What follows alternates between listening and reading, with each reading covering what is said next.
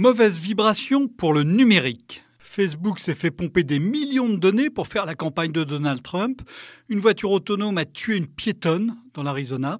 Et la Commission européenne veut taxer d'autorité les géants du net qui échappent largement à l'impôt.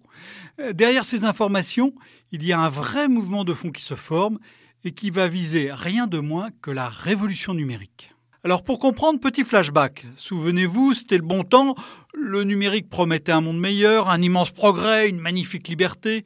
La connaissance et l'éducation allaient devenir accessibles à tous, le consommateur verrait l'éventail des choix s'ouvrir à l'infini, le producteur pourrait s'organiser comme bon lui semble, nous serions mieux informés, mieux organisés, mieux soignés. Tout ceci reste sans doute vrai, euh, ou au moins possible. Mais le changement n'est pas seulement positif. Au fur et à mesure que cette révolution numérique avance, nous découvrons non seulement les progrès qu'elle peut apporter, mais aussi les dégâts qu'elle peut provoquer, bien au-delà de ce qu'avaient imaginé les meilleurs auteurs de science-fiction. Big Brother is watching you, avait imaginé George Orwell il y a 70 ans. Aujourd'hui, Big Brother ne se contente pas de vous regarder. Il influe sur vos achats, peut-être sur vos votes.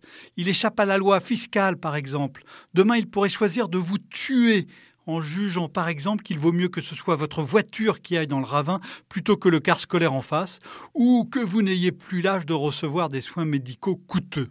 Au forum de Davos, où l'on se passionne depuis longtemps pour les technologies de l'information, figurez-vous que l'industrie du numérique été comparée cette année à celle du tabac. Euh, le ressentiment est d'autant plus fort que les techniques numériques couvrent un champ très très vaste. Elles vont du plus intime au plus global. Nos données personnelles sont manipulées pour nous convaincre d'acheter, voire de voter. C'est notre identité qui est en jeu. Des algorithmes font des choix tellement opaques qu'ils éveillent fatalement des soupçons de manipulation, de discrimination. C'est la justice qui est menacée. La concurrence est bousculée par l'émergence de nouveaux acteurs.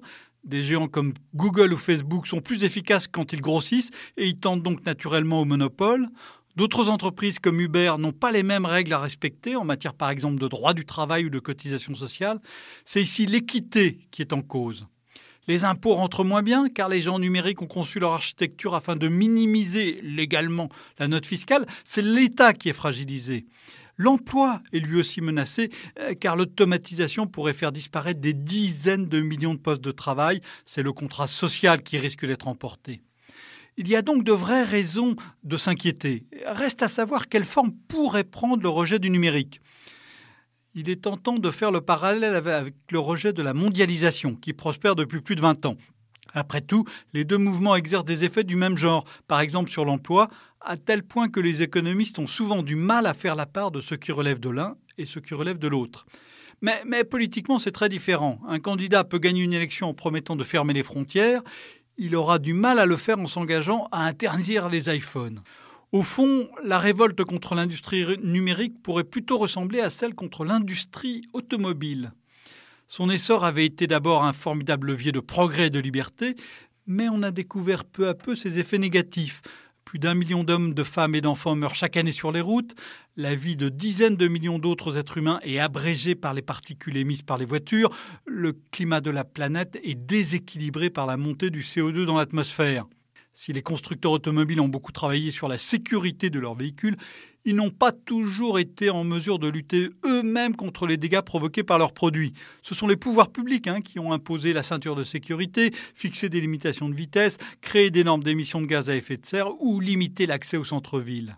Mais la révolution numérique, elle, elle va beaucoup plus loin que la révolution automobile. Elle sera donc beaucoup plus difficile à maîtriser. Gare aux balles perdues. Retrouvez tous les podcasts des échos sur votre application de podcast préférée ou sur leséchos.fr.